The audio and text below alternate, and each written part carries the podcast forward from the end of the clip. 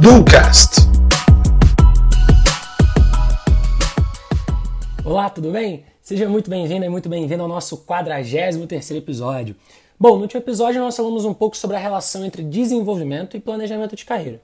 Já nesse episódio a gente vai continuar falando sobre carreira, o tema central desse podcast, mas dessa vez fazendo um comparativo com empresas. Isso mesmo, comparando carreira e empresas.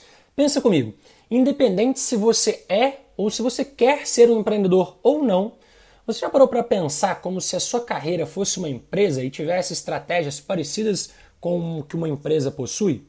Para iniciar o raciocínio, a gente vai começar pensando sobre a empresa.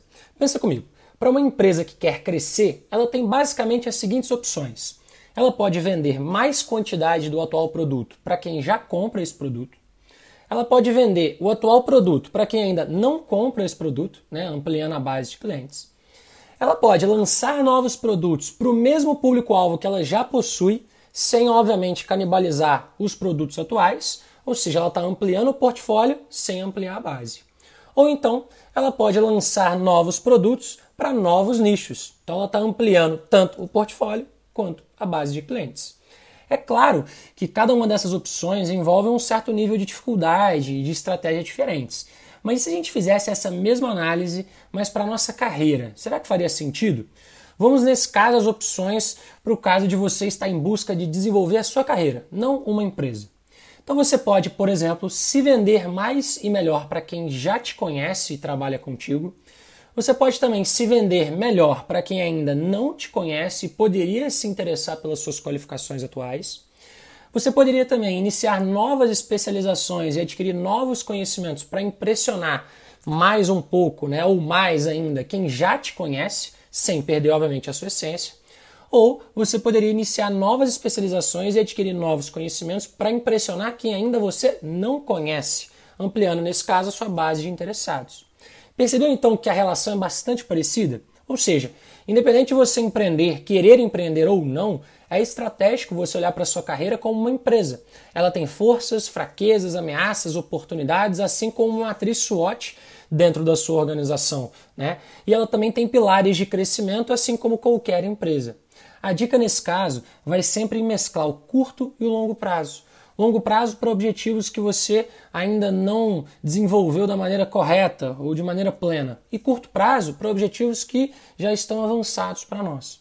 Assim a gente consegue trabalhar a nossa carreira de maneira muito mais estratégica e menos dependente de onde os ventos vão levar a gente.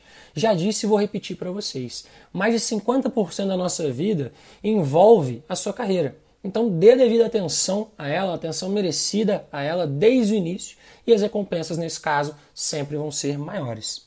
E bora para os planos de ação que hoje está bem legal. Bora executar?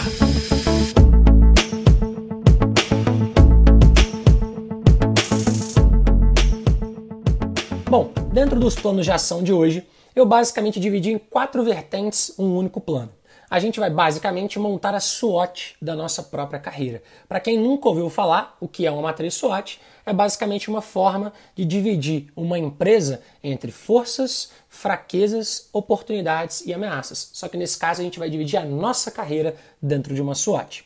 Então, para iniciar, vou pedir para você listar quais são as suas forças, ou seja, quais são as características e qualificações que você possui e que diferencia da maioria ou de possíveis concorrentes dentro de um mercado que você quer estar. Agora você vai listar as suas fraquezas, ou seja, o que faz a maioria se diferenciar de você também. Onde que estão essas suas fraquezas? E todos possuem, eu, você e todas as pessoas. Agora as suas oportunidades, ou seja, quem são os seus contatos e o que, que você pode aproveitar melhor no meio que você já está inserido. E por fim, quais são né, as suas ameaças, ou seja, é, o que, que o meio externo pode utilizar contra você em sua carreira. Feitas essas análises, o próximo passo é óbvio, execução. E lembra que se você gostou desse e de outros episódios, compartilhe no seu Instagram, marca o Faça Agora e nos ajude a levar mais execução para mais pessoas. Um grande abraço!